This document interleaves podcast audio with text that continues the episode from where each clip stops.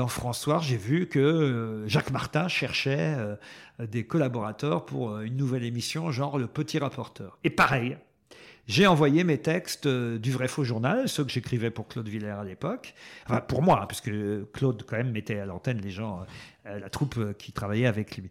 Et pareil, j'ai été engagé sur un courrier, mais rien de plus. Incroyable. Et la classe? Ah bah la classe là j'ai fait une émission seulement donc euh, j'ai même pas été ah oui, oui euh, j'ai même pas été gardé rien donc. Il est passé par là. Donc euh, on comprend que les courriers et les cassettes, euh, euh, c'est assez important dans votre vie. Ben ouais, merci la Poste. Ce n'est pas sponsorisé par la Poste, hein, je vous le dis. et donc voilà, vous êtes dans le milieu, vous travaillez, vous écrivez, vous, vous faites des chroniques. votre chance, votre vraie chance à vous, en tant qu'animateur, elle arrive en, en 91 quand vous devenez l'animateur de Rien à cirer sur France Inter?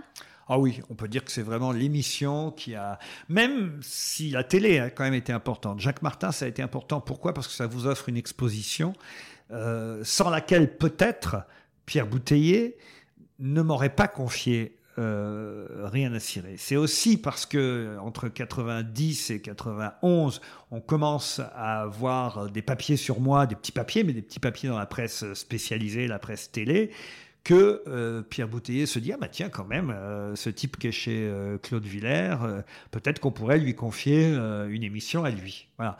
Donc au final, quand même, la télé, je dis toujours j'ai réussi grâce à la radio, c'est vrai c'est faux, parce que c'est grâce à des articles sur ce que je faisais à la télé, je pense que les directeurs de la radio m'ont aussi confié des choses plus importantes. C'était votre rêve, en fait, secret quand même, de, D'avoir ma propre émission Ah oui, évidemment. J'ai même quitté Europa à cause de ça.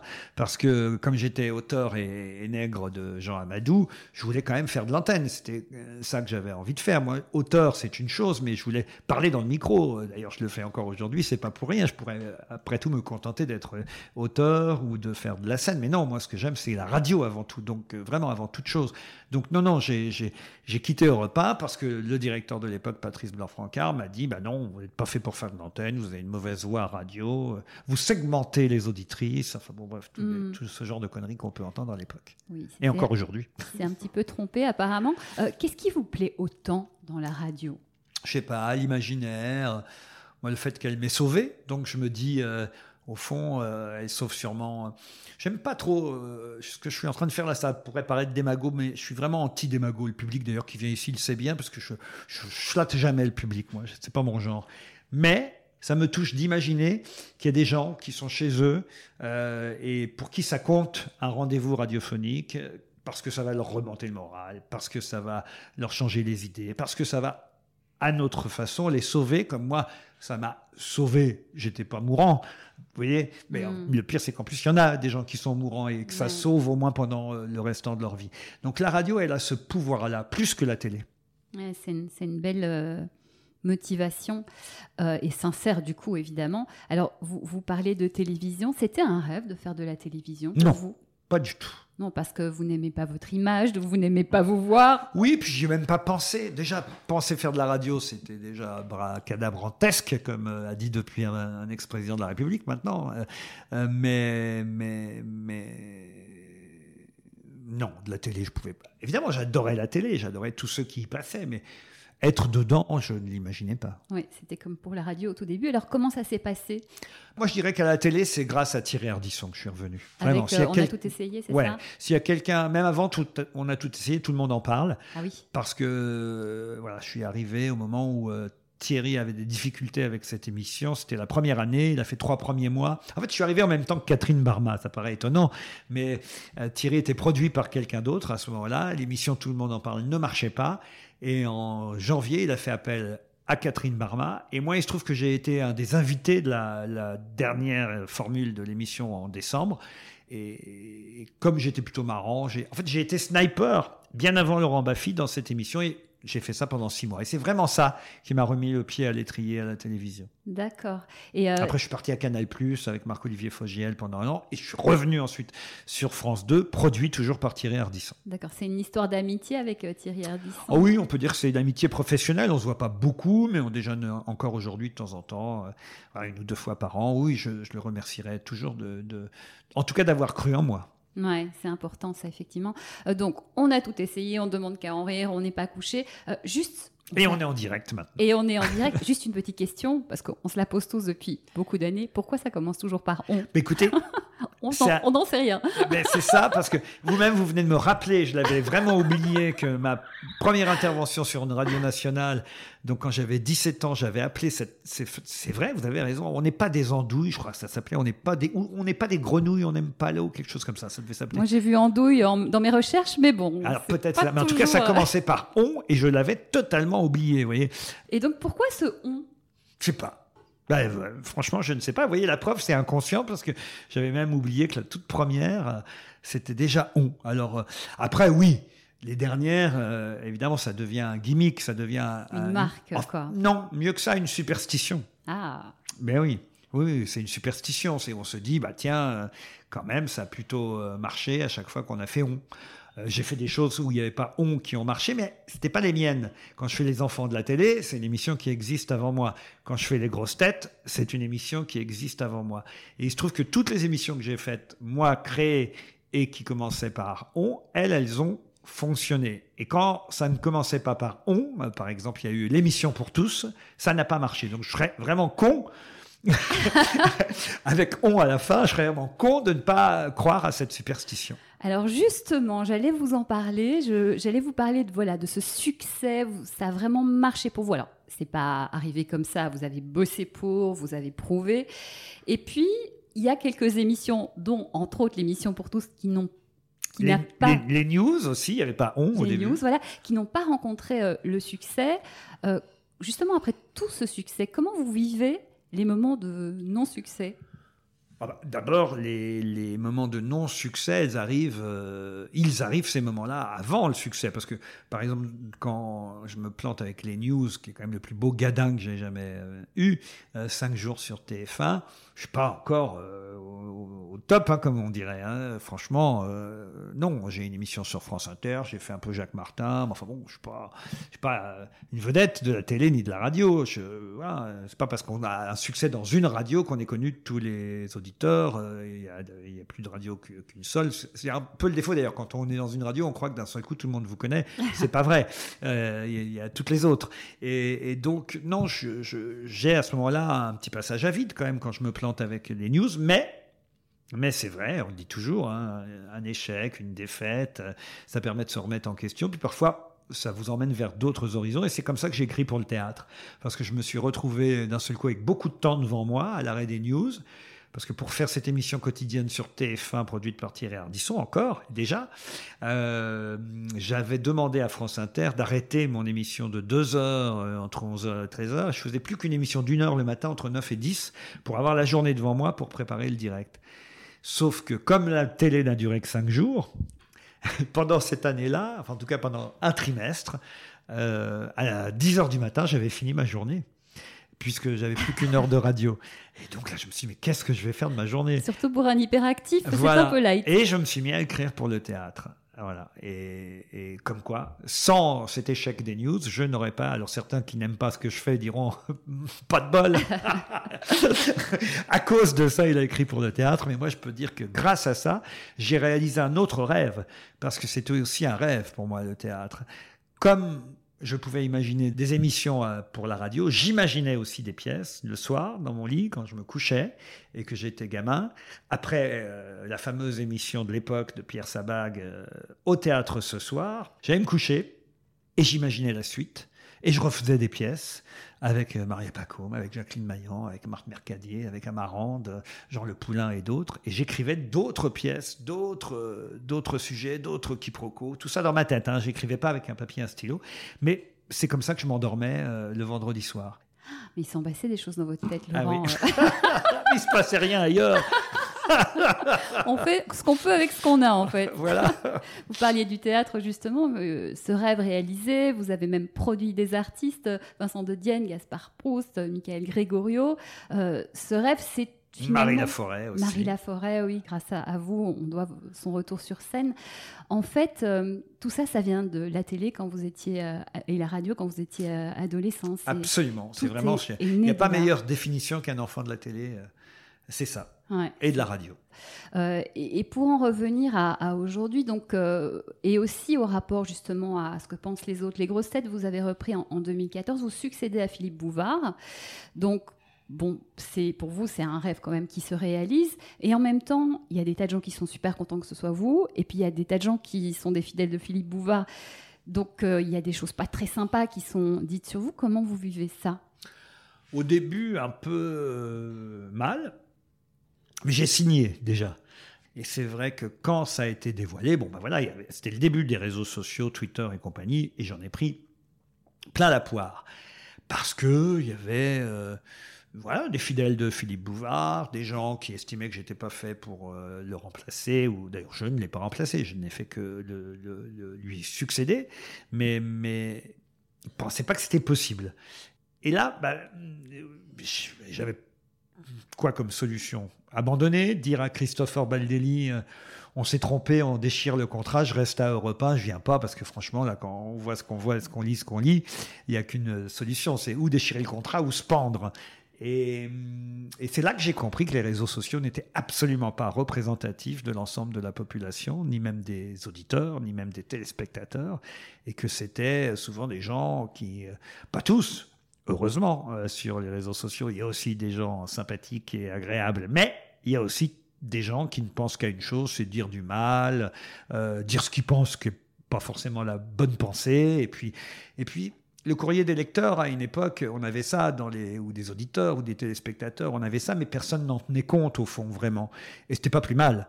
Parce que pourquoi quelqu'un saurait mieux qu'un animateur ce qu'il doit faire, ce qu'il doit dire, ce qu'il doit être chacun fait comme il le sent, comme il le peut, et je pense qu'on doit en faire qu'à sa tête et réussir ou pas avec ce qu'on sait faire.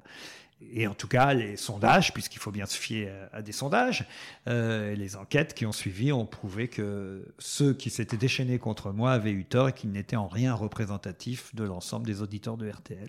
Oui, ce que vous dites finalement, c'est que se formater, c'est pas une bonne idée pour plaire aux uns, pour plaire aux autres, parce que de toute façon, il y a 12 milliards d'avis, donc on n'y Absolument. arrivera jamais. Donc autant être soi pleinement, et après, ça passe ou ça passe pas. Ouais. Juste une dernière petite chose sur les grosses têtes, ce qui est marrant et finalement la boucle est bouclée, c'est que dans les années 80 sur Radio Force 7, vous présentez une émission, deux émissions, Les Bonnes Têtes et Les Petites Têtes, qui reprennent le concept des grosses têtes. Ah bah absolument, parce que j'étais fan des grosses têtes. C'est pas par hasard que, que, que j'anime cette émission-là aujourd'hui. C'est pas par hasard que j'ai dit oui, parce qu'au fond, autrement, j'aurais eu aucune raison. J'étais très bien à Europe 1 l'après-midi, même si au bout de 15 ans, il y a une lassitude qui s'installe. Mais enfin, euh, quand même, euh, c'est un peu bizarre comme challenge d'aller reprendre une émission. Je, crois qu'elle avait déjà 37 ans à ce moment-là, quand Philippe Bouvard euh, a laissé son... Enfin, on lui a demandé de laisser son micro. Et oui, si j'ai dit oui, si j'ai pensé que c'était pour moi comme un rêve qui se réalisait, c'est parce que quand j'avais 14 ans, j'écoutais cette émission, mieux que ça, j'allais dire pire que ça. Je ne faisais pas que l'écouter, je l'enregistrais pour l'écouter, parce que j'étais souvent à l'école ou en cours et que j'arrivais pas à l'heure, ça démarrait à 16h30 à l'époque, euh, et, et, les cassettes faisaient pas toujours le temps qu'il fallait, donc je demandais même à ma mère de retourner la cassette pour enregistrer, pour que j'ai la totalité de l'émission, enfin bon, bref, euh, non, non, j'étais Pire, je faisais même du prosélytisme, c'est-à-dire que les cassettes, je les emmenais parfois, pas dans la voiture de mes parents, ils n'avaient pas de voiture, mais mes frères, en revanche, quand on allait, parce que j'étais supporter de foot aussi comme eux, quand on allait voir un match en déplacement, je prenais les cassettes, puis je, mettais, je leur faisais écouter les grosses têtes, parce que je voulais qu'ils écoutent aussi les grosses têtes. Donc en fait, j'étais déjà le meilleur ambassadeur de cette émission, euh, bien avant qu'on me la propose. Donc, Et jour... voilà pourquoi j'ai fait les petites têtes et les bonnes têtes au niveau local, dans des radios locales à cette époque. Donc, qu'est-ce qui se passe dans votre tête le jour où on vous propose les grosses têtes? C'était écrit. Ah. Je pense que dans ces cas-là, on se dit c'était écrit. Mais je ne pouvais pas imaginer quand même qu'un directeur se dise c'est lui qu'on va choisir et qu'on va prendre, parce que je sais qu'il y avait des tas d'animateurs, y compris euh, ici au sein de RTL, qui rêvaient de reprendre euh, le flambeau de ça, de Stéphane Bern, même à Coé, en passant par d'autres euh, d'autres animateurs de la station. Donc, franchement, je ne pouvais pas imaginer qu'on vienne me chercher. Mais quand on est venu me chercher, je ne pouvais plus dire non. Ça, c'est sûr. Alors, quelque chose de récurrent aussi dans, dans votre vie, c'est cette troupe qui tourne toujours autour de vous. C'est important d'être avec les autres. Oui et non parce que c'est j'aime les deux. J'aime bien être avec une bande, mais j'aime bien être seul aussi. Et c'est pour ça que j'aime bien écrire, pour le théâtre par exemple, parce que ça, c'est des vrais moments de solitude quand on écrit. J'ai besoin des deux. J'ai besoin d'une troupe, comme je l'ai parfois et comme je l'ai souvent eu, et c'est vrai à la radio ou à la télévision. Mais j'ai, euh, par exemple, dans Les Enfants de la télé, c'est un exercice plus, plus, plus solitaire, même si au fond, on peut considérer que les invités deviennent une troupe autour de soi. N'empêche que j'ai. Comme quand je suis en vacances d'ailleurs, j'aime bien être en vacances seul pendant une ou deux semaines et j'aime bien être avec une bande, pareil, à peu près le, le même. Il me faut les deux. Oui, oui. Et quand il y a les autres, c'est beaucoup pour rire en fait. Rire dans votre Ah vie, oui. c'est essentiel. Ah oui, oui, oui. Bah, il paraît que ça fait vivre plus longtemps. Comme ça, je pourrais peut-être battre le record de Philippe Bouvard. On vous le souhaite. En tout cas, euh, ce qui est sûr aussi, c'est que vous êtes un, un vrai ami. C'est-à-dire que quand Christine Bravo a des difficultés, vous êtes là. Quand Jacques Martin est mourant et qu'il n'y a personne qui vient le voir, ben vous êtes là. Donc c'est important l'amitié pour vous, la fidélité. Oui, plus la fidélité même que l'amitié, parce que l'amitié, c'est un mot qu'on galvaude parfois. On peut pas dire que j'étais ami avec euh, euh, Jacques Martin, par exemple, mais être fidèle euh, à ceux qui vous ont aidé, tendu la main, moi, moi, je trouve que c'est important. Moi, je pense que c'est euh, la mémoire, en fait, c'est important. Euh. L'amitié, c'est autre chose, parce que l'amitié, c'est sont des, voilà, l'amitié sont des actes. Et puis on n'a pas besoin de se dire qu'on est amis, et puis on le sait qu'on est amis. Euh, et dans ce métier, on se dit parfois trop qu'on est amis alors qu'on ne l'est pas. Donc Jacques Martin, je n'étais pas ami avec lui. Mais en revanche, puis il y a le hasard géographique, hein, il faut être honnête. J'étais euh, à ce moment-là, moi, sur Biarritz et, et, euh, Jacques Martin aussi euh, à l'hôtel du Palais. Je vais, non mais voilà, je vais pas raconter d'histoire. S'il avait été dans un hôtel à Marseille, je sais pas si je serais allé le voir aussi régulièrement. Donc il y a le hasard géographique qui a joué. Mais moi, en fait, ce qui compte pour moi le plus, c'est le fait de l'avoir. Ça, c'est un rêve, pareil, puisque c'est une émission sur les rêves. C'est de l'avoir repris à un moment donné, alors qu'il était déjà souffrant, qu'il était déjà plus à la télévision, qu'il avait fait son, même, je crois, plusieurs AVC, qu'il avait même des difficultés euh, d'élocution. L'avoir repris à l'époque sur Europe 1 pendant quelques mois, ça, ça c'est un vrai, pour moi, une vraie preuve de fidélité, plus que, voilà, de façon géographique, d'avoir été là au moment où il fallait, quand, quand, quand il fallait. Mais je vous dis, ça, ça, ça tient parfois au hasard. En revanche, l'avoir engagé à l'époque, en plus, avec Jean-Yann au même moment, et avoir reconstitué ce duo mythique euh, de la radio, euh, même si ça n'a duré que quelques mois, ça a dû durer deux ou trois mois. Mais c'est alors ça, c'est plus qu'un rêve encore. Se dire j'embauche Jacques Martin et Jean-Yann dans mon émission. Vous vous rendez compte un peu? Je crois qu'il n'y a pas meilleur rêve. Ouais. Si on regarde euh, un peu euh, toute votre carrière, euh, pour vous, bon, on, on connaît un peu votre histoire, mais pour vous, le moment le plus dur, ça a été lequel? Je dirais les news. Ouais, Ouais. vraiment, le moment des news sur, euh, sur TF1, parce que je suis à France Inter. euh, on a, pour certains, euh, l'impression d'être des traîtres euh, dès qu'on va euh, vers un grand public, alors qu'on est censé rester dans un entre-soi. Et au fond, je regrette pas, moi, de l'avoir quitté, cet entre-soi. Mais ça a été à, moment- à ce moment-là une souffrance parce que j'en ai pris plein, plein, plein la tronche. Ouais. Et, et donc oui, c'est peut-être la période la plus difficile, mais ça n'a pas duré très longtemps. Non, puis vous avez rebondi en, en faisant des pièces, entre autres.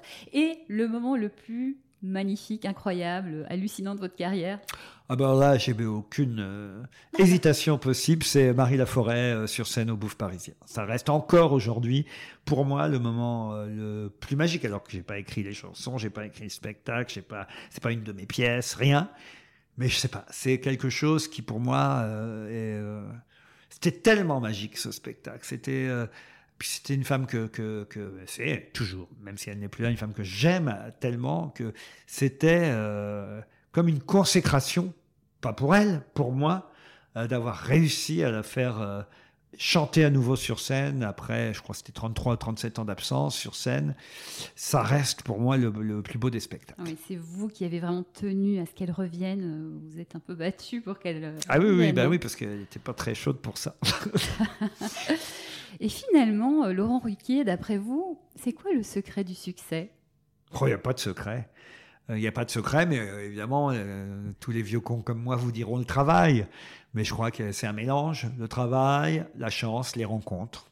Ouais, une, une vraie exigence que vous avez. euh, Oui, le côté artisan. Moi, Je reste un artisan. Euh, je prépare tout moi-même. Je continue euh, à être ici à la radio tôt le matin. Je suis assistant comme tout le monde, mais plutôt moins que tout le monde et j'en fais plus que beaucoup d'autres. Et quand j'anime une émission, je l'ai préparée moi-même. vous travaillez comme un fou, il paraît que vous dormez très très peu. Non, oh non, si je peux dormir beaucoup, croyez-moi, je dors beaucoup. C'est vrai, mais vous ne pouvez pas. mais je peux pas. Mais pendant les vacances, là, j'ai dormi beaucoup. Et là, oui, en ce moment, je travaille 5, je travaille, je dors, vous voyez. Euh, je dors 5 ou 6 heures euh, par jour, mais, enfin par nuit. Mais, mais, mais, mais, mais ça me suffit. En tout cas, ce que je retiens de tout ça, c'est euh, bon, effectivement tout ce travail, des gens qui ont été là, qui ont cru en votre talent, mais vous étiez chaque fois là à travailler et à, prouver aussi ce que vous avez su faire. Vous avez euh, été au-delà de votre timidité pour euh, ouvrir un petit peu plus la porte qui s'entrouvrait. Donc ça, c'est, important aussi, c'est-à-dire que vous avez été l'artisan de, de, la réussite de vos rêves et vous êtes vraiment quelqu'un qui mérite totalement ce que vous avez, c'est-à-dire que vous venez euh, voilà du Havre, une famille modeste, euh, il n'y a personne qui était là pour euh, vous aider à la base, si ce n'est ces petites personnes qui ont cru en vous, mais parce que vous bossiez en fait. Oui, mais c'est pour ça que je dis, c'est le hasard, les rencontres, la chance et le travail, c'est le mélange de tout ça. Vous agitez bien le cocktail et il faut espérer que ça puisse donner quelque chose. Quand vous repensez au petit Laurent Ruquier, enfant qui dans sa chambre fait ses petites émissions, s'imagine animateur, et qu'aujourd'hui vous êtes un des plus célèbres animateurs radio et télé de France, ça vous fait quoi? Je me passe encore parfois. je me passe encore parfois en me disant quand même c'est pas mal. En fait, ça me permet d'avoir aujourd'hui une vraie sérénité. Parce que je considère que j'ai déjà fait euh, dix mille fois plus que ce que j'imaginais faire. Donc je n'attends rien de spécial des années à venir, si ce n'est me faire plaisir. Voilà, du plaisir. Et si, euh, vous avez, si vous aviez un conseil à donner à quelqu'un qui a un rêve à réaliser, quel que soit son rêve, ce serait quoi? Oh ben, euh, Voilà, je viens de le dire, c'est d'être euh, à la fois travailleur et culotté On va retenir ça, c'est très intéressant. Euh, en tout cas, merci Laurent Ruquier. Vous nous prouvez que se réaliser, c'est possible. Et ça, c'est très important comme discours. Et je vous remercie aussi parce que on vous dit très pudique, même vous le dites vous-même, insaisissable, vous parlez peu de vous. Donc, c'est un honneur euh, d'avoir partagé ce parcours avec vous. Bah écoutez, merci à vous de vous être intéressé à mon humble corps. Merci infiniment de nous avoir accompagnés dans ce moment de partage. À très bientôt pour un nouveau voyage vers la Lune. Et d'ici là, croyez en vos rêves.